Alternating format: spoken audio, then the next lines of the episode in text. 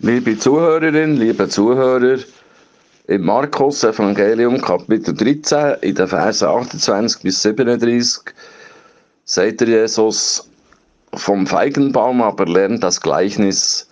Sobald sein Zweig saftig geworden ist und Blätter treibt, wisst ihr, dass der Sommer nahe ist. So sollt ihr auch, wenn ihr dies geschehen seht, wissen, dass er nahe ist und vor der Tür steht. Amen, ich sage euch, dieses Geschlecht wird nicht vergehen, bevor dies alles geschieht. Himmel und Erde werden vergehen, meine Worte aber werden nicht vergehen. Jenen Tag oder jene Stunde kennt niemand, die Engel im Himmel nicht, der Sohn nicht, nur der Vater. Gebt acht, bleibet wach, denn ihr wisst nicht, wann der Zeitpunkt da ist. Es ist wie bei einem Menschen, der außer Landes ging. Er verließ sein Haus, gab seinen Knechten Vollmacht, jedem seine Aufgabe, und dem Türhüter befahl er, wachsam zu sein. Seid also wachsam, denn ihr wisst nicht, wann der Herr des Hauses kommt, ob am Abend oder um Mitternacht oder beim Hahnenschrei oder am frühen Morgen damit er, wenn er auf einmal kommt, euch nicht schlafend finde. Was ich aber sage, das sage ich allen, seid wachsam.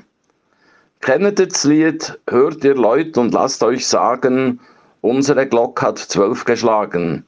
Zwölf, das ist das Ziel der Zeit. Mensch, bedenkt die Ewigkeit. Dritte Strophe.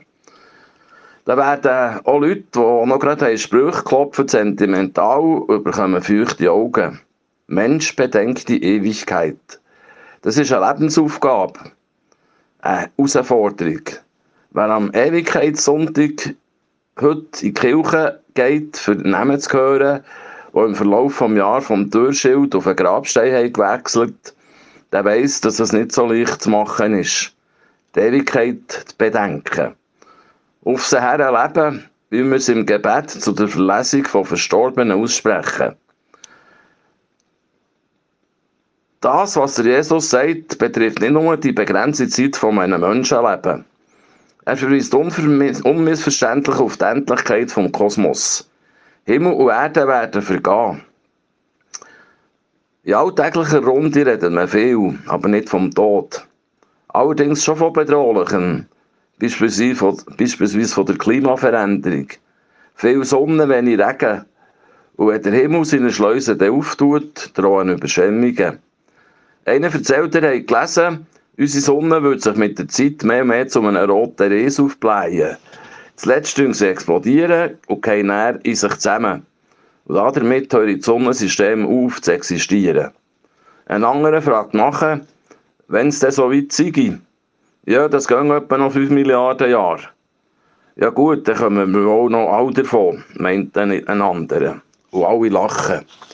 Ob Himmel und Erde werden vergehen, wer weiß. Bestimmt nicht heute und morgen. Wenn es wird eintreffen, kann niemand voraussagen. Alle Anstrengungen, das Weltende zu berechnen, sind so unsinnig, wie wenn man einen Sonnenstrahl einfahren für einen Tresor für dunkle Zeiten aufzubewahren. An der Ratshausuhr auf dem Leipziger Merit steht die goldigen Buchstaben um das Zifferblatt geschrieben Mors Zeta, Ora Incerta. Der Tod ist sicher, die Stunde ungewiss. Ein Spassvogel hat übersetzt, Tod sicher geht die Uhr falsch. Das zeigt, dass wir im Thema Welt- und Lebensende emotional kaum gewachsen sind. Weil aber Humor Abstand schafft, dient er hoffentlich als Hilfe zum Thema. Die Endlichkeit betrifft nicht nur uns Leute, sondern die gesamte Schöpfung. Eigentlich ist das alles zu gross, für überhaupt darüber nachzudenken. Jesus redet vom Tag X, aber sagt keinen genauen Termin. Das verunsichert. Trotzdem sind seine Andeutungen eindeutig und unmissverständlich. Sämtliche Existenzen werden schwinden, nur seine Worte bleiben. Alles vergeht, das Evangelium steht. Alles wird ableben, seine Botschaft überleben. Wie habe ich daran Teil? Die Frage stellt sich mehr oder weniger jedem Mensch. Jesus beantwortete seinen Freunden denn wie heute, was ich euch aber sage, das sage ich allen, seid wachsam.